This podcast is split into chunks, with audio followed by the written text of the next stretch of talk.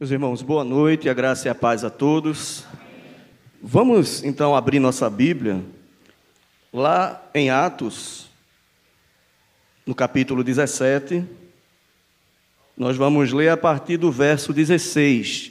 Esse é um texto bastante conhecido, para mim, um dos textos mais belos que nós temos ah, na Bíblia Sagrada, no Novo Testamento que é conhecida aí pela Sociedade Bíblica do Brasil, que intitulou O Discurso de Paulo em Atenas. Claro que esse nome pode ser trocado, mas a Sociedade Bíblica do Brasil achou melhor colocar assim. Uh, eu, particularmente, colocaria alguns detalhes assim, talvez o anúncio do Evangelho de Paulo em Atenas. Né? É, questão de discurso deixa algo muito aberto. Né? Aqui é um momento em que é, Paulo vai anunciar o Evangelho. E nós vamos vamos perceber isso aos poucos. Por isso eu convido você aí a manter a Bíblia Sagrada aberta até o fim da pregação, tá? Eu sei que já é costume, mas é importante que a gente acompanhe cada versículo, cada momento que for exposto exposta a palavra de Deus. Verso 16 inicia dizendo assim: Nós vamos até o verso 34. Deixa eu botar aqui o óculos. De máscara eu não consigo ficar de óculos. Deixa eu tirar isso aqui também.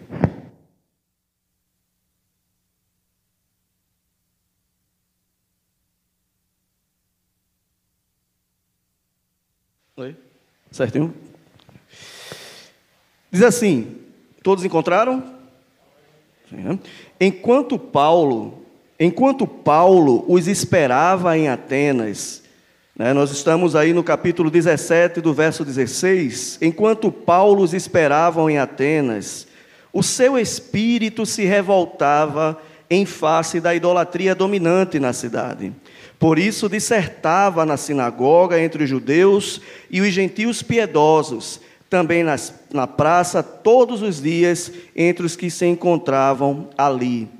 E alguns dos filósofos, epicureus e estoicos contendiam com ele, havendo quem perguntasse: que quer dizer esse tagarela? E outros, parece pregador de estranhos deuses, pois pregava a Jesus e a ressurreição. Então, tornando tomando-o consigo, o levaram ao Areópago, dizendo: Poderemos saber que nova doutrina é essa que ensinas, posto que nos trazes aos ouvidos coisas estranhas. Queremos saber o que vem a ser isso. Pois todos os de Atenas e os estrangeiros residentes de outra coisa não cuidavam senão dizer ou ouvir as últimas novidades. Então Paulo, levantando-se no meio do Areópago, disse: Senhores atenienses, em tudo vos vejo acentuadamente religiosos, porque passando e observando os objetos de vosso culto, encontrei também um altar no qual estava escrito ao Deus desconhecido pois esse que adorais sem conhecer é precisamente aquele que vos anuncio, o Deus que fez o mundo e tudo que nele existe, sendo ele Senhor do céu e da terra, não habita em santuários feitos por mãos humanas, nem é servido por mãos humanas como se de alguma coisa precisasse, pois ele mesmo é quem dá a todos, a, a quem a todos dá vida respiração e tudo mais. De um só fez toda a raça humana para habitar sobre toda a face da terra, havendo fixado os templos previamente estabelecidos e os limites de sua habitação. É, fixando, no caso, os tempos, né? não sei se eu falei templos, mas é tempos, que buscaram, para buscarem a Deus, se porventura tateando o possam achar, bem que não está longe de cada um de nós, pois nele vivemos, nele nos movemos e existimos, como alguns dos vossos poetas têm dito, porque dele também somos geração. Sendo, pois, geração de Deus, não devemos pensar que a divindade é semelhante ao ouro, à prata ou à pedra, trabalhos pela arte e imaginação do homem. Ora, não levou Deus em conta os tempos da ignorância, agora, porém, notifica aos homens que todos, em toda parte, se arrependam, porquanto estabeleceu um dia em que há de julgar o mundo com justiça por meio de um varão que destinou e acreditou diante de todos, ressuscitando dentre os mortos. Quando ouviram falar da ressurreição de mortos, Uns escarneceram e outros disseram a respeito disso que ouviremos noutra ocasião. A essa altura, Paulo se retirou do meio deles. Houve, porém, alguns homens que agregaram a ele, que se agregaram a ele e creram. Entre eles estavam estava Dionísio, o Areopagita, uma, uma mulher chamada Damares, e com eles outros mais. Vamos fechar nossos olhos e orar? Senhor Deus e Pai, na tua presença estamos nesse momento para ouvirmos a tua palavra. Fala aos nossos corações nesse domingo, esse domingo que dedicamos exclusivamente a te louvar, a te engrandecer, a demonstrar que esse primeiro dia da semana é dedicado a ti Agora é um momento em que precisamos e necessitamos ouvir da tua palavra. Que tudo que saia da boca, da minha boca, seja para o louvor da tua glória, segundo as tuas misericórdias. Fala aos nossos corações e que possamos sair daqui não apenas edificados com a tua palavra, mas dispostos a colocar em prática aquilo que nos foi passado através da tua palavra. Em nome do teu filho amado Jesus. Amém. Meus irmãos, sempre que começamos o ano, né, um pouco antes, na verdade, nós realizamos vários projetos em nossas mentes. Né? Projetar é ir à frente. Né? Eu sempre digo que sonhar é diferente de projetar. Sonhar você sonha, projetar você projeta, vai à frente e coloca em prática esse projeto. E projetamos muitas coisas para as nossas vidas, e isso inclui questões profissionais, pessoais, e como Igreja de Deus, claro, assuntos mais referentes a questões espirituais. Quero ser mais pontual na igreja, quero eh, me dedicar mais ao estudo da palavra, quero não faltar à escola dominical, quero voltar a ter um momento de devocional, quero poder ter o culto no lar, enfim, tantas as coisas que nós projetamos para que 2021 seja melhor do que 2020 e nada mais natural. Nós devemos sim buscar cada vez mais melhorarmos, evoluirmos, principalmente nas questões referentes à nossa vida diante de Deus, amadurecermos espiritualmente, isso não é tempo de 10, 20, 30 anos, não se conta em números, porque há pessoas que passam 20, 30 anos e não amadureceram nada no que se refere à sua jornada aqui na terra e à sua relação com Deus. Mas nós projetamos. E eu, claro, também fiz isso. Temos muitas coisas a melhorar. Pois bem, durante esse 17 dia do mês de janeiro, início do ano, nós iniciamos, não sabemos nem se já começamos então a colocar em prática aquilo que projetamos. Mas essa semana eu tive uma semana passada, é, semana passada, né? A semana se iniciou hoje, então a semana passada, na terça-feira, eu tive uma experiência bem interessante. Estava eu em uma das minhas das escolas que trabalho, organizando lá as benditas cadernetas, planejamentos, ossos do ofício de professor. Me isolei numa, numa das salas e procuro não ficar conversando muito, para não me atrapalhar. Então, me isolo lá e fico lá, até que um certo horário dessa terça-feira sobem dois professores e passamos então a cada um fazer lá no seu computador o planejamento e batendo papo, batendo papo. Como sou, é, eu sou professor de história, é muito comum, e outros de ciências humanas, falarmos de política. Começamos a falar, falar horas, uma hora, duas horas, e começamos a falar de conservadorismo, moralidade cristã, e de repente veio no meu coração uma, a, uma oportunidade que o Espírito Santo estava me mostrando de anunciar o Evangelho. E a conversa foi fluindo de forma tão natural, eu percebendo que, que era a oportunidade de falar de Jesus. E de repente, é, ele, conhecido mais como um deles progressista, né, no, no pensamento político, voltado mais para um viés socialista, e dentro desse viés socialista, eles acreditam que o ser humano nasce bom por natureza, por isso pode-se chegar à perfeição política aqui na Terra. É uma conversa longa. E aí eu começando a conversar que eu pensava diferente. Eu disse: "Olha, eu penso ao contrário. A minha linha de pensamento não é que o homem nasce bom. Ele nasce corrompido pelo pecado. Ele nasce corrupto. E aí comecei a dizer que a história humana mostrava isso, quanto há de corrupção, depravação, por isso que não existe governo perfeito, e toda a conversa começou a fluir. E entramos então em questões relacionadas à ética cristã. E ele, um rapaz muito estudioso, inclusive gostava de, de, de ler a Bíblia, ele falou um pouco sobre os mandamentos.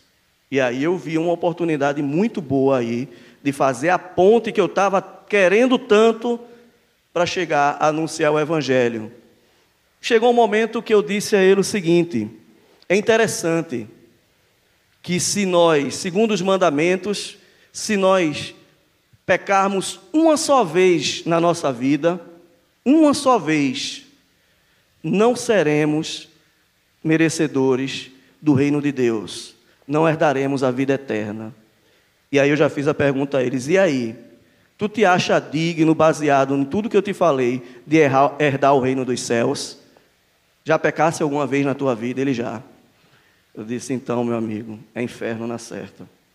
Aí ele olhou, estatalado para mim, e claro, para não ser tão, tão firme na questão do inferno, né?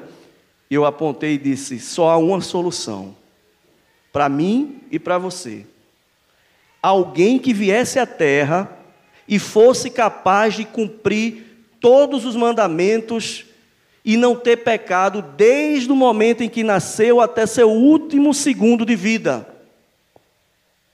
Quem será? Aí ele olhou para mim e eu disse: Jesus Cristo. Ele foi o único capaz de cumprir toda a lei e ele seria então o último capaz de herdar o reino dos céus que pertencia a Ele mesmo. E aí eu apontei e disse: a solução para mim e para você é confiarmos naquele que foi capaz de cumprir toda a lei, porque ele se fez expiação por nós. Ele foi o único capaz de morrer na cruz e indo entregar o seu próprio sacrifício ao Pai. O Pai disse: Eu aceito, porque não há nenhum pecado em você. E ele disse mais: Eu morri para dar a vida eterna. E ele, sereno, professor muito culto, muito reflexivo, ótimo, sempre para se conversar. Aí eu falei: A Bíblia diz que só há um caminho. Jesus é o caminho, a verdade e a vida, e ninguém jamais irá ao Pai se não for por Ele. A nossa solução está em Jesus Cristo. Se você reconhece Jesus, Veja que eu não perguntei a ele, eu afirmei: se você reconhece Jesus como seu único e suficiente Salvador, e não apenas isso, fizer dele o teu Senhor, herdarás o reino dos céus, terás a vida eterna e todos os seus pecados vão estar sendo lavados, porque Jesus, quando olhar para você, Deus, quando olhar para você, vai ver o sangue de Jesus sendo derramado todos os dias na tua vida, e aí herdarás o reino dos céus, terás a vida eterna.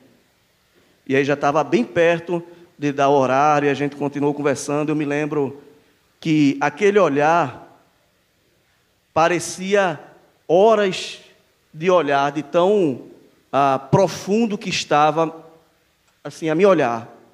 E eu não precisei, meus irmãos, em nenhum momento dizer que quer aceitar Jesus. E eu não sei nem se naquele momento ele aceitou, mas pelo olhar eu percebi o quanto nós temos que ser oportunos em anunciar o Evangelho. Projetamos muitas coisas, mas por que não projetarmos para o ano de 2021 anunciarmos mais o Evangelho em, em nossas esferas sociais? Trabalho, amigos, qualquer outro local. Porque é importante o nosso testemunho, é muito importante. Tenho certeza aqui que os irmãos que estão presentes aqui chegam no horário, batem o ponto, são vistos como bons funcionários, são elogiados. As pessoas olham para cada um de nós como referência, porque somos de Cristo e honramos ao nosso Senhor, trabalhando e dando testemunho. Mas isso não é o suficiente. Isso não é o suficiente, porque a pregação, o anúncio do Evangelho é necessário para que o Espírito Santo trabalhe na vida das pessoas, para que o coração daqueles que necessitam de Jesus se abram para a verdade que é Cristo. Como ouvirão se não há quem pregue? Então é importante planejarmos também esse momento em que eu devo pensar: vou cada vez mais ser oportuno ao anunciar o Evangelho. A forma como a Bíblia Sagrada narra essa passagem de Paulo por Atenas, ela nos ensina muito sobre o anúncio do Evangelho. Porque nos apresenta o apóstolo Paulo de forma detalhada diante de um ambiente hostil, mas ao mesmo tempo um ambiente possível e necessário para a proclamação da palavra de Deus. Não seria assim nos nossos dias, meus queridos? Muitas vezes nos intimidamos, nos envergonhamos, nos acovardamos, queremos, em nome da amizade, preferir guardar Cristo para mim e não anunciar, já que tudo está indo bem. E aí eu já digo logo de início que Deus não chamou a igreja para se acovardar. Estejam preparados para perseguições. Estejam preparados para serem caluniados, para serem escarnecidos, para, para levantarem juízo de valor falso diante de vocês. E por que não seria assim se com os discípulos foram assim? Foi assim. Com Jesus foi assim. Com o apóstolo Paulo foi assim. Com os pais da igreja foi assim. Foram levados à morte, à arena, a castigos terríveis. Devemos estar, estarmos preparados para anunciarmos o Evangelho e entendermos que estamos nesse mundo e somos soldados de Cristo para anunciar esse Evangelho maravilhoso. O apóstolo Paulo aqui, ele está em campanha ele está na sua segunda viagem missionária.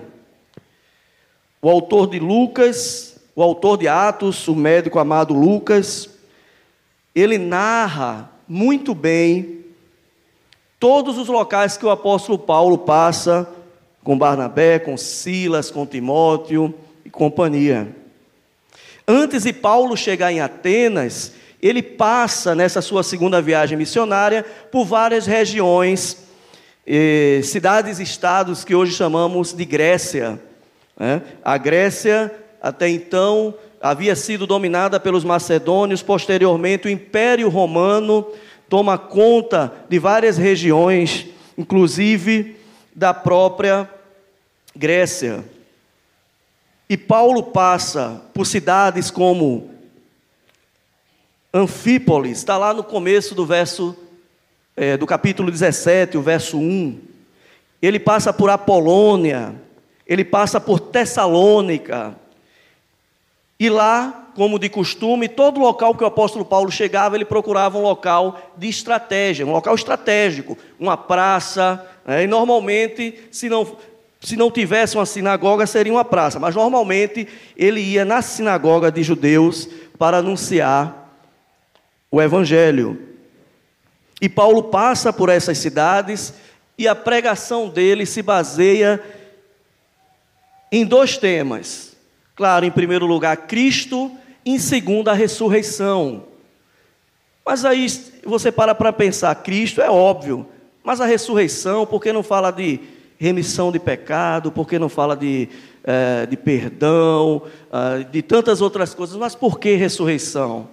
O apóstolo Paulo era um homem preparado a anunciar o Evangelho, coisa que nós temos que nos preparar estudando a palavra de Deus, constantemente. E eu digo mais: procure estudar o ambiente em que você trabalha. Qual a conversa que mais acontece nesse ambiente? Se no começo você não tem uma resposta, escuta a conversa, chega em casa e opa, é comum esse tipo de conversa. Como é que eu posso fazer a ponte para a palavra de Deus, para anunciar o Evangelho? Que é que se fala muito?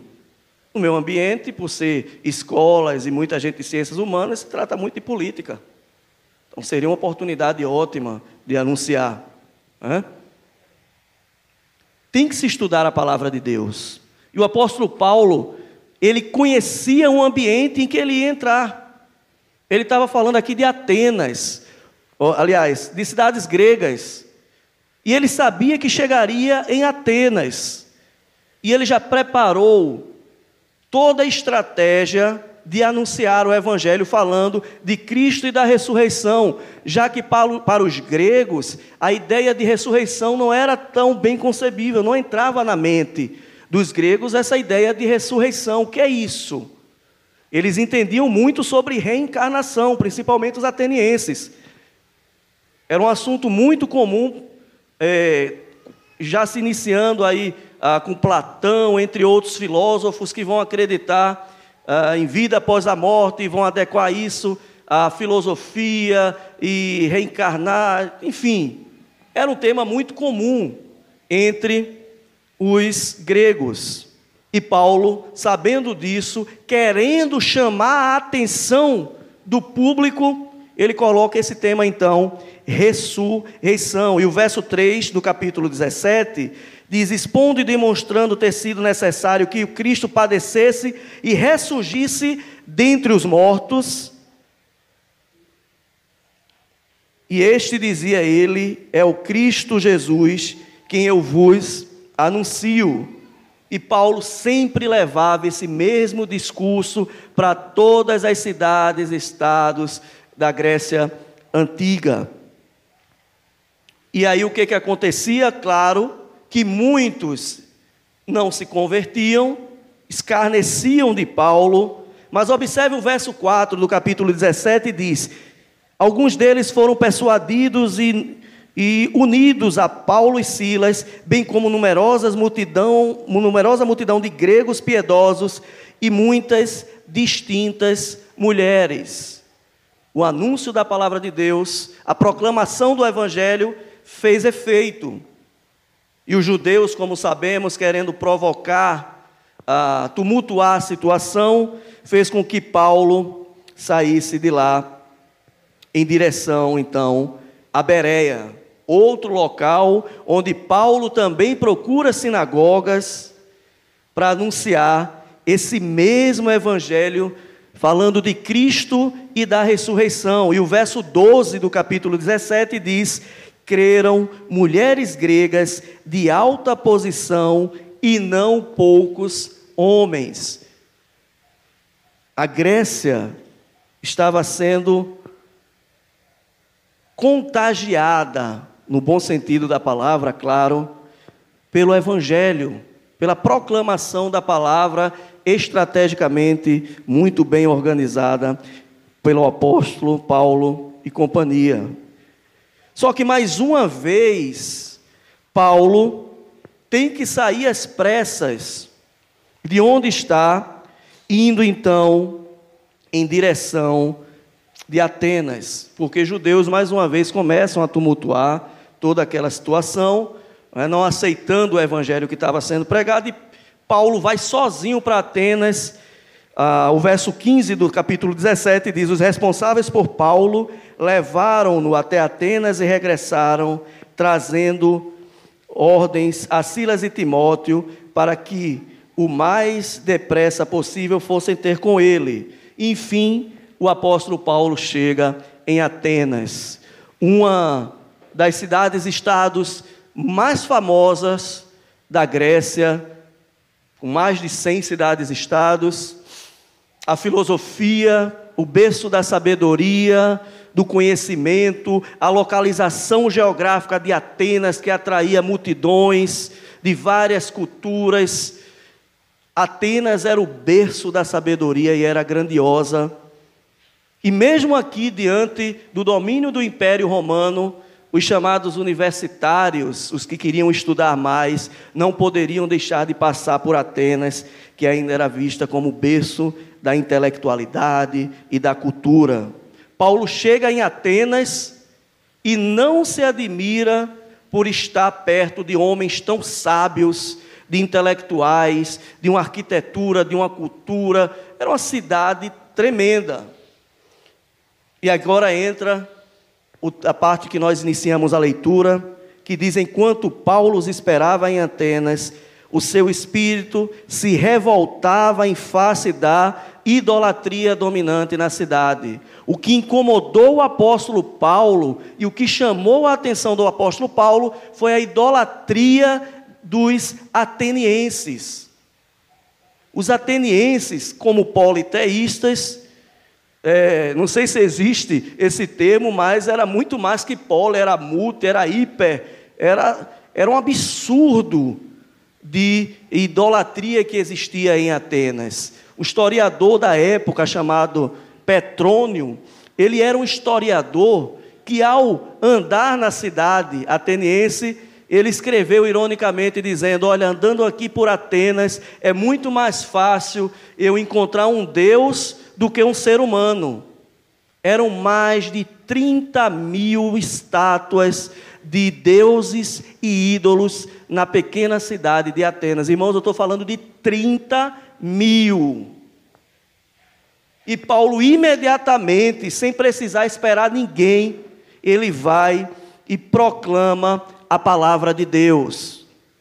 Veja que exemplo de coragem né, diante de tanta idolatria, não se acovardou e também não esperou por ninguém, foi lá e proclamou a palavra de Deus. O verso 2 diz, verso 17 diz: Por isso dissertava na sinagoga entre os judeus e os gentios piedosos, também na praça, todos os dias, entre os que se encontravam ali. Mais uma vez, local estratégico, sinagoga e praça.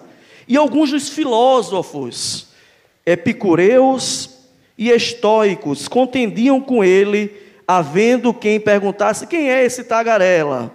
É, foi um dos xingamentos mais simples que o apóstolo Paulo levou naquele momento. Simples mesmo, há relatos que ele foi esculhambado mesmo. Né? Mas aqui o, o, o, o Lucas faz questão de botar apenas tagarela. E outros, parece pregador de estranhos deuses, pois pregava Jesus e a ressurreição. Meus irmãos, ah, o objeto, eu não vou me ater tanto em detalhes, até porque o texto é grande, mas vou falar aquilo que é mais necessário em, cada, em alguns versículos. Mas é importante dizer que esses epicureus e estoicos eram chamados de filósofos que haviam se decepcionado com a filosofia tradicional, que era muito especulativa e que vivia no mundo do pensamento, e agora, com a Grécia sendo dominada por Roma, toda aquela ideia de perfeição com a filosofia e a chamada polis grega, eles agora perdem o sentido para a vida e começam a correr atrás de um pensamento, uma filosofia mais prática é como hoje existe aí, alguém você pergunta, alguém entrevistado, e a pessoa diz assim: ah, eu tenho uma filosofia de vida, é uma forma de viver, uma forma de ver a vida. Então, os epicureus e os estoicos eram filósofos que não ficavam no mundo da contemplação, mas buscavam resolver e buscar sua felicidade terrena. Eles não eram ateus, mas ao mesmo tempo sabia que esse Deus ou deuses não era capaz de fazer nada por cada um de nós e que a gente deveria buscar, a gente que eu digo, claro, eles deveriam buscar então a felicidade aqui. Os epicureus buscavam os prazeres da carne como forma de satisfação e felicidade, comer, né, curtir a vida, enfim, todos os tipos de prazeres da carne, os estoicos entravam numa onda de não deixar com que as coisas de fora afetem o teu interior, entrando num tal de estado de ataraxia, ou seja, uma ideia de que eu devo viver ah, de uma forma tão é, relax, sei lá como a gente pode chamar hoje em dia, né, tão zen, que nada de fora vai me atingir assim eu não sei se tem verdade, se não tem, estou nem aí, né? Paz e amor, tipo aqueles, né? Paz e amor. Eram esses que estavam escutando a proclamação do Evangelho de Paulo, anunciando Jesus e a ressurreição. Agora observem, no finzinho do verso 18, eles diziam: parece pregador de estranhos deuses. Que história é essa de estranhos deuses? se ele estava pregando Jesus e a ressurreição. Na verdade, os epicureus e estoicos pensavam de fato que Jesus e a ressurreição fossem um casal. Porque a palavra ressurreição vem do grego anastasis, que é uma palavra de gênero feminino, que dá a ideia realmente de como se fosse um tipo de mulher, algo assim. Isso é uma palavra de gênero feminino e de desconhecimentos desses filósofos. Eles acreditavam que Paulo estava falando sobre deuses, duas, é, um casal de deuses. E eles ficaram ó, curiosos. E o apóstolo Paulo sabia disso. Veja que estratégia evangelística maravilhosa. O apóstolo Paulo sabia como esses estoicos epicureus eles, conhecer, é, eles entenderiam esse é Jesus e a ideia de ressurreição. O apóstolo Paulo, então, diz o verso 19: Então, tomando consigo, o levaram para o Areópago, dizendo: Poderemos saber que nova doutrina é essa que ensinas, posto que nos trazes aos ouvidos coisas estranhas, queremos saber o que vem a ser isso pois todos os de Atenas e os estrangeiros residentes de outra coisa não cuidavam senão de dizer ouvir, dizer ouvir as últimas novidades. Atenas era um berço da curiosidade. Falou em novidade, os gregos, os atenienses e os estrangeiros caíam em cima. Eita, tem alguém trazendo uma novidade ali. Atenas era não apenas uma cidade idólatra, mas ao mesmo tempo supersticiosa e gostava de novidades. E o apóstolo Paulo, então, é chamado para trazer essa novidade lá no Areópago, que tem como significado cidade alta, Construída estrategicamente por Atene, pelos atenienses, Atenas já é uma cidade alta, mas havia também um areópago, era um local, não apenas um local onde havia templos e palácios, mas era um local também onde havia um conselho de intelectuais e conhecedores de várias doutrinas e ciências que lá discutiam essas novidades. Pois bem, o apóstolo Paulo foi levado para trazer essa novidade nesse ambiente tão hostil à palavra de Deus.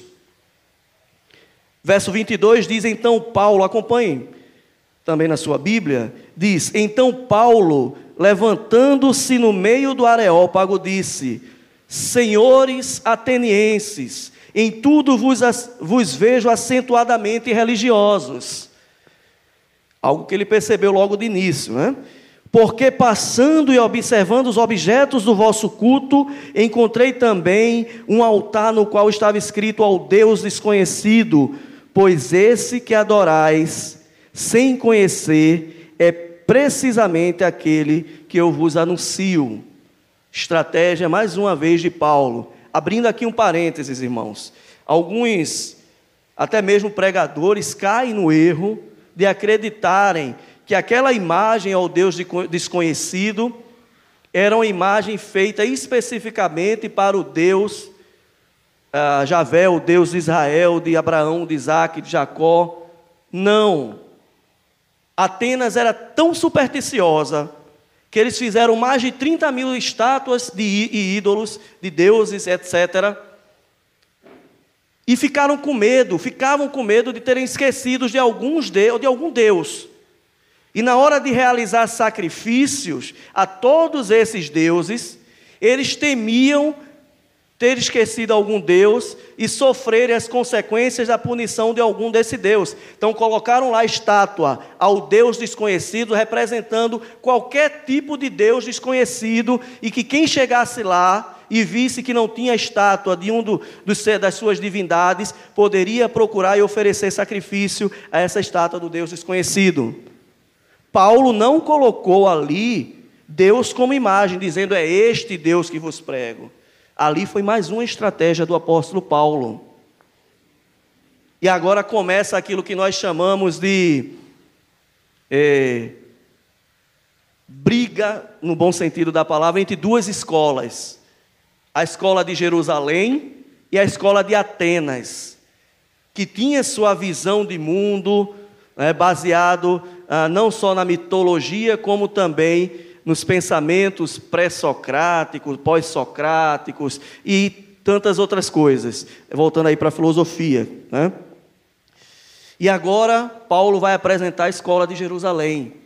Paulo vai apresentar e vai anunciar o verdadeiro, essencial, o básico, necessário, o ortodoxo e simples né, e profunda palavra de Deus. Verso 23 diz: porque passando e. Ah, desculpa, verso 24 diz assim: O Deus que fez o mundo e tudo que nele existe, sendo ele Senhor do céu e da terra, não habita em santuários feitos por mãos humanas. Paulo vai logo na própria religiosidade humana, e é interessante que ele já começa a tratar do início de todas as coisas. Os filósofos gregos sempre buscavam a chamada arqué de todas as coisas. O princípio, aquilo que deu origem a tudo. Não era mitologia, mas não era religiosidade. Os pré-socráticos vão levar a chamada physis, que são elementos da natureza. Tudo é água, tudo é ar. Né? Era um panteísmo, eram vários tipos de pensamento, e Paulo vai dizer: olha, vocês estão querendo a arqué de todas as coisas, vocês estão querendo o princípio de tudo?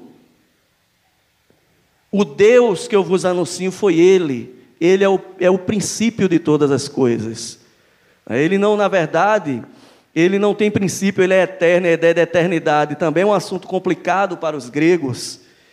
E ele, Paulo, começa logo dizendo: olha, a verdade que vocês procuram foi que Deus fez o mundo e tudo que nele existe. Verso 24 ainda, sendo ele Senhor do céu e da terra e não habita em santuários feitos por mãos humanas. Continua, nem é servido por mãos humanas, e aqui Paulo está falando das oferendas, dos, dos sacrifícios, e aí já faz mais uma ponte desse sacrifício, que esses sacrifícios que eram realizados a esses deuses, ele diz, como se alguma coisa ele precisasse, pois ele mesmo é quem pois ele mesmo é quem a todos dá vida, respiração e tudo mais. De um só fez toda a raça humana para habitar e sobre toda habitar sobre toda a face da terra, havendo fixado os tempos. A ideia de tempo também entre os gregos era algo muito discutido. E Paulo fala, havendo fixado os tempos previamente estabelecidos e os limites da sua habitação, para buscarem a Deus, se porventura tateando possam achar, bem como que não está longe de cada um de nós. Aqui é mais um conceito filosófico que ele está discutindo, mas eu não vou me ater a esse versículo. Verso 28 diz: Pois nele vivemos. Mais uma vez, Paulo se mostrava conhecedor do ambiente em que ele estava anunciando o Evangelho. Meus irmãos, parem. Quando eu estou falando aqui de Paulo, façam sempre uma ponte para o ambiente em que vocês trabalham. naquilo que é mais discutido, naquilo que é mais enfatizado, seja em campo moral, seja no campo do conhecimento. Paulo era preparado para isso. E o verso 28 diz: Pois nele vivemos e nos movemos e existimos. De onde eu venho, para onde vou, porque eu estou aqui. Uma das grandes questões da filosofia, Paulo está tratando de existência. Quando ele fala de movemos, ele está apontando o dedo para filósofos como Heráclito, Parmênides, outros poetas que discutiam a questão do movimento. Ah, Heráclito dizia, pelo menos, que ah, tudo que é, o que é permanente, na verdade, é o próprio movimento. Né? Nada muda. Né? Aliás, tudo muda. Apenas o que é permanente é o movimento. E tem, por trás de tudo isso existe, em última instância, uma escatologia e uma visão de mundo. E o apóstolo Paulo diz: Pois nele nós vivemos, nele nós nos movemos e nele também nós existimos, mexendo com os conceitos mais profundos da filosofia grega, como alguns de vossos poetas têm dito. Esses poetas aqui nós podemos entrar também com os próprios filósofos, como falei, porque dele também somos geração, outro assunto discutido muito por filósofos. Sendo, pois, geração de Deus, não devemos pensar que a divindade é semelhante ao ouro, à prata ou à pedra, trabalhos pela arte e imaginação do homem, como era Atenas com as suas mais de 30 mil estátuas, esculturas de deuses e ídolos. Ora, verso 30 agora. Não levou Deus em conta os tempos da ignorância. Agora, porém, notifica aos homens que todos em toda parte se arrependam. Aqui os tempos de ignorância o apóstolo Paulo estava dizendo aqui: olha, o Deus que eu vos apresento, ele é longânimo. Ele esperou até um novo momento, a plenitude dos tempos, o momento em que Cristo ressuscitasse dos mortos. E esse Novo Testamento, no qual nós estamos lendo, não leva então em conta o tempo de ignorância baseado lá na tradição no Antigo Testamento. E ele diz: olha, se arrependam. Aqui Paulo anuncia as misericórdias e a graça de Deus aos atenienses, apontando aí para que eles se arrependam. Porquanto, verso 31, estabeleceu um dia em que há de julgar o mundo com justiça.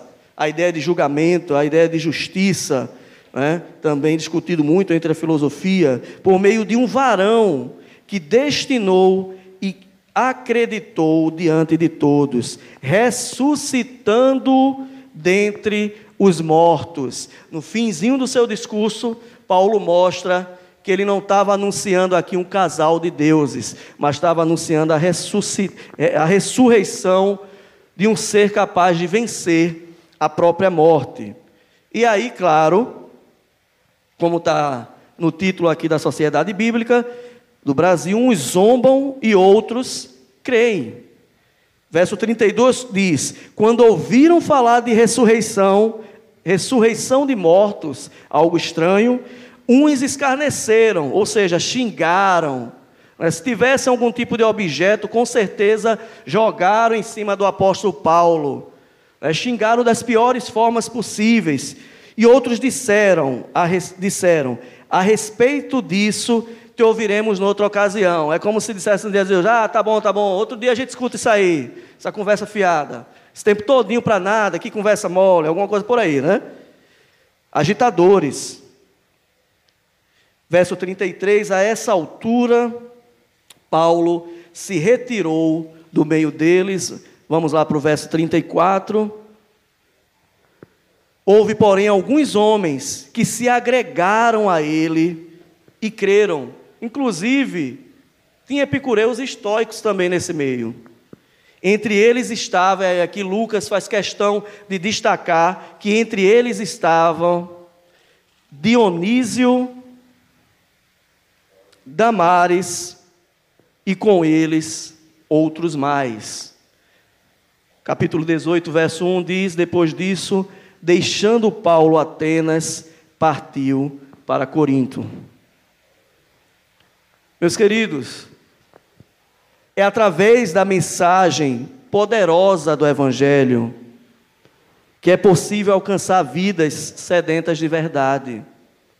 Nós somos detentores da verdade. O mundo xinga, escarnece. Quanto de nós aqui não ouvimos falar de alguém que diz assim: Eu gosto, não gosto de crente, porque crente diz só quer ser o certo, é o dono da verdade. Na verdade, mais uma vez a palavra verdade, nós não somos os donos da verdade. A verdade é que é nosso dono. Cristo é a verdade. Nós somos conhecedores da verdade. Não podemos nos acovardarmos. Eita, palavrinha chata. Né? Não devemos ser covardes, em nós sermos covardes em nossos trabalhos, em nossos ambientes sociais, etc. Não devemos engolir conversa mole. Eu não gosto de usar muita gíria, não, mas dá para usar alguns termos. Né?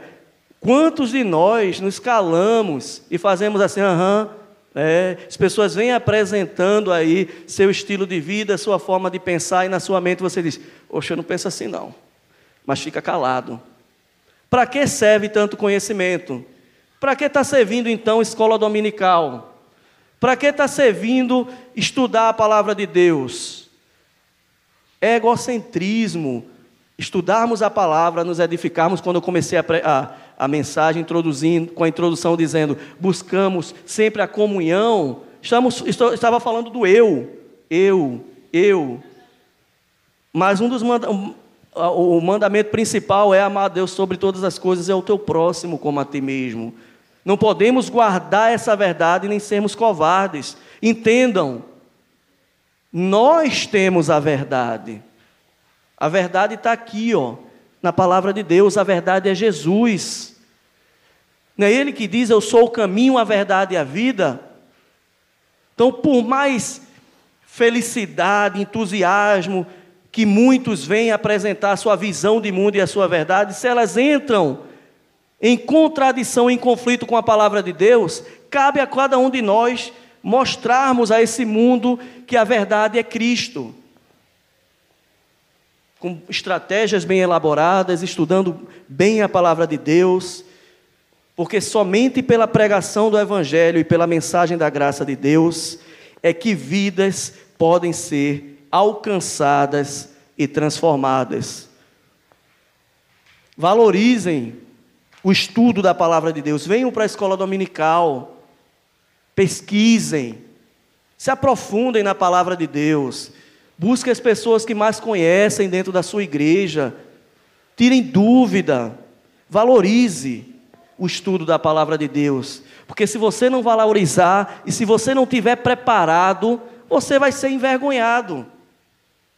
Não só quando fala, mas ao mesmo tempo quando se cala, por achar que não é capaz de anunciar o Evangelho. Meus irmãos, o apóstolo Paulo não apenas discursou por ele mesmo, mas o Espírito Santo capacitou a falar cada palavra ali naquele momento.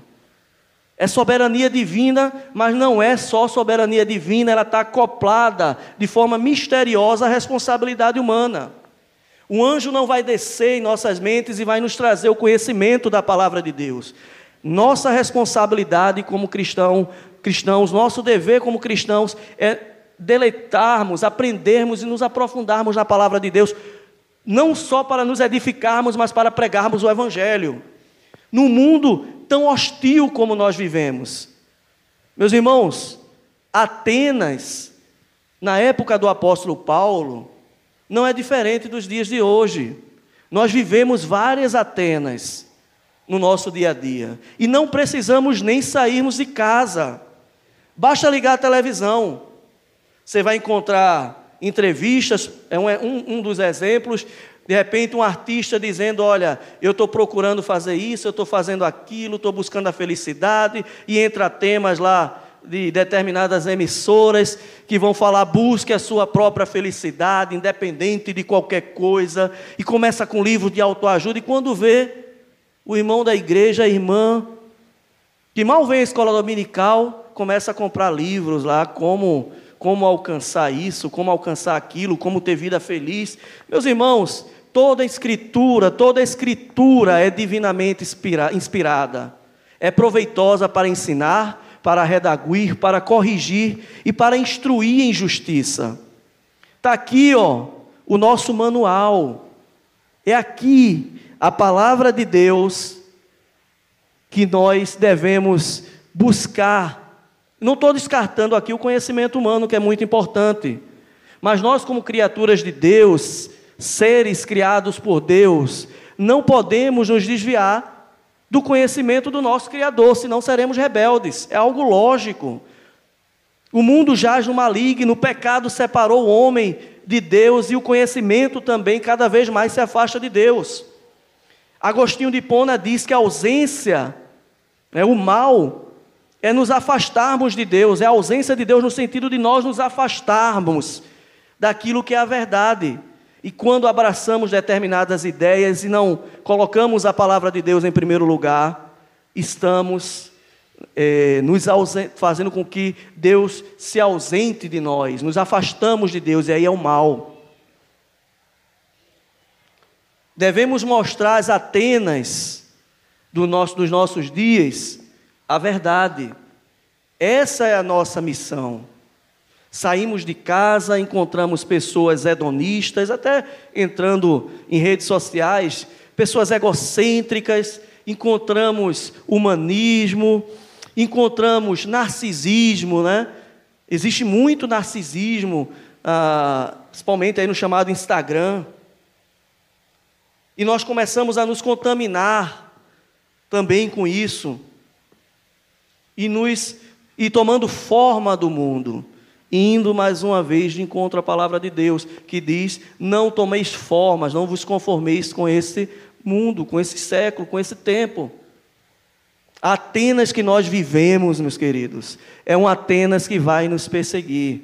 A palavra de Deus não é agradável ao ouvido dos ímpios, a não ser que o Espírito Santo toque no coração e como ele vai fazer isso, se a ferramenta que é necessária para que isso aconteça seja a pregação da palavra. Então valorize o estudo da palavra de Deus, pregue a mensagem quando for oportuno e proveitoso. Não estou dizendo a você para ser aquele crente chato, não. É, tem gente que é chata mesmo. Né? Mas seja oportuno, seja proveitoso, que aquele momento seja proveitoso, seja estrategista. Pegue a confiança. Através do teu, testemunho, as pessoas vão se aproximar de ti. Pô, tu é um bom funcionário, tu é uma pessoa que tira uma nota boa na faculdade, tu é bem visto, tu é educado, dá bom dia, boa tarde. As pessoas vão querer se aproximar. Vão, de certa forma, pegar a confiança. E é nesse momento que você começa, então, a estudar a mente dessa pessoa. Conversar, perceber. É como se é um tipo de psicologia, né? É, o que, que ele mais fala? O que, que mais incomoda? E pedindo a Deus sabedoria para fazer a ponte, para anunciar o Evangelho. Pregue a mensagem quando for oportuno e proveitoso, pois mesmo diante das Atenas e resistências desse tempo, haverá sempre, e aí baseado no verso 34, sempre, meus irmãos, na Atenas que nós vivemos, haverá sempre Dionísios, Damares e alguns outros que, ouvindo a proclamação da palavra, crerão na mensagem do Evangelho. Você crê nisso? Coloque em prática a partir de hoje. Façam esse teste. Veja como Deus vai te usar de forma poderosa. Tem muitos Dionísios. Tem muitas Damares e tantos outros precisando escutar a verdade. Eles necessitam da verdade. Eles querem felicidade e a felicidade está em Cristo. E nós temos esse conhecimento. Nenhuma filosofia é capaz de chegar à verdade, mas nós temos a verdade. Jesus Cristo é a verdade.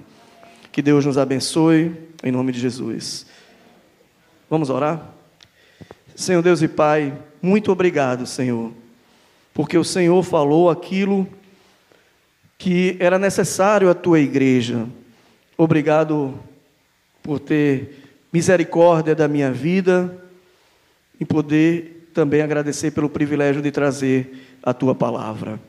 Senhor, que a igreja de Fragoso e tantas outras igrejas, irmãos que estão agora na internet, nas redes sociais acompanhando também e cultuando ao Senhor, que escutaram essa palavra, possam iniciar o seu dia de trabalho, de faculdade, de amizade, de férias, em qualquer tipo de ambiente, incomoda, Senhor, o coração de cada um deles, a começar de mim, a sermos oportunos e capazes de aproveitar em todos os ambientes sociais para anunciarmos a tua palavra. Que essa palavra seja colocada em prática nos nossos dias, para que o mundo veja que tu, que o teu filho, que tu, Deus, és a verdade, és o caminho e és a vida eterna. Somos gratos por tudo, em nome do teu filho amado Jesus. Amém. Deus abençoe, irmãos.